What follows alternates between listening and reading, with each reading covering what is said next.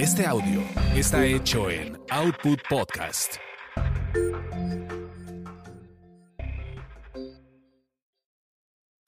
Lo que se quedó en el tintero. Lo que se quedó en el tintero.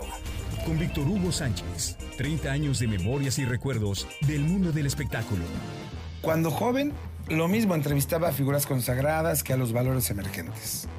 Muchas veces acerté en impulsar talento que tarde o temprano llegaría.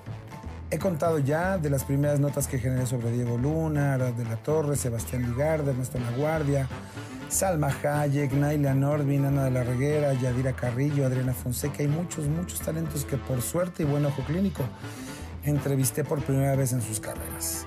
Y así como acerté apoyando a unos, igual la regué no entrevistando a otros, que al tiempo alcanzaron prestigio, se colaron al top 10 de los artistas que siempre tendré la sensación de que les quedé de ver algo. Y es que, bueno, en esto de ser periodista y ser imparcial, la neta es que es un juego, una apreciación nomás. Porque por un lado los jefes piden notas que vendan, que llamen la atención, y en ese escudo uno va dejando de lado a muchos talentos que piden, claman una oportunidad en medios porque al fin y al cabo, ahora sostengo, todos tenemos una historia que contar. La primera actriz que ignoré literalmente fue a Cintia. Formaba parte de la compañía teatral que comandaba el maestro Héctor Mendoza, ley y leyenda en el mundo de los escenarios.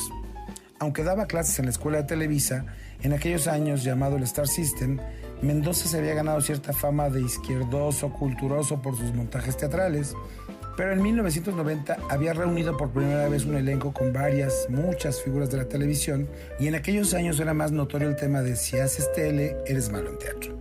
Y así los de cine eran grupúsculos que no dejaban entrar a otros, los de teatro y los de TV igual. En la rueda de prensa para presentar el elenco de La Desconfianza, yo me agarré a los que ya conocía. Ernesto Laguardia, al propio Maestro Mendoza, Marisol Santa Cruz, y al final alguien me había echado a andar a la Clitbo y yo, con el pretexto de que ya tenía que irme, solo anoté su teléfono para luego entrevistarla. Entrevista que, cabe decir, nunca sucedió. ¿Por qué? No sé. Nunca lo supe. Igual me ocurrió con Vanessa Bauche, que siendo una niña o casi, llegó a la redacción del Heraldo de México para que la entrevistaran porque era nominada a ganar el premio al debut cinematográfico del año por su participación en la cinta El año perdido.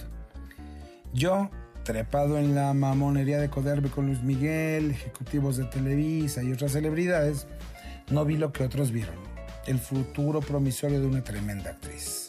Yo, por pendejo, le hice una entrevista horrenda, de esas por salir del paso, y no, no la volví a ver sino hasta el año 2008-2009, cuando fui RP de una obra de teatro que ella protagonizaba con Roberto Sosa y Rafael Amaya.